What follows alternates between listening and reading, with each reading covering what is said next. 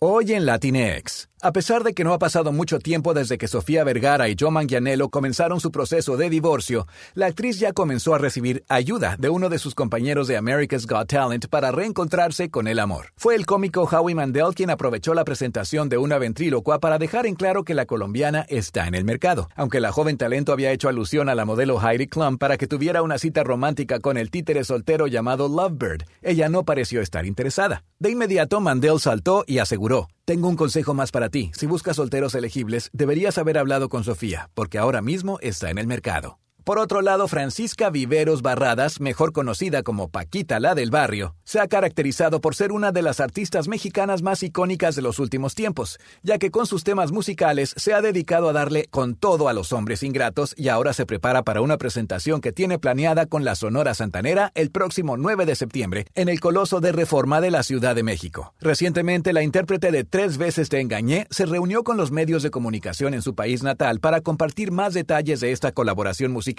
y los reporteros no dejaron pasar la oportunidad de preguntarle sobre su vida sentimental. Ante los cuestionamientos, Paquita la del barrio impactó al revelar que está en busca de novio porque ya se cansó de estar sola y no le importaría tener que mantenerlo. Además, detalló que no tiene preferencias definidas sobre un hombre, porque eso no importa cuando se ama de verdad. Estas han sido las noticias de entretenimiento de Latinx.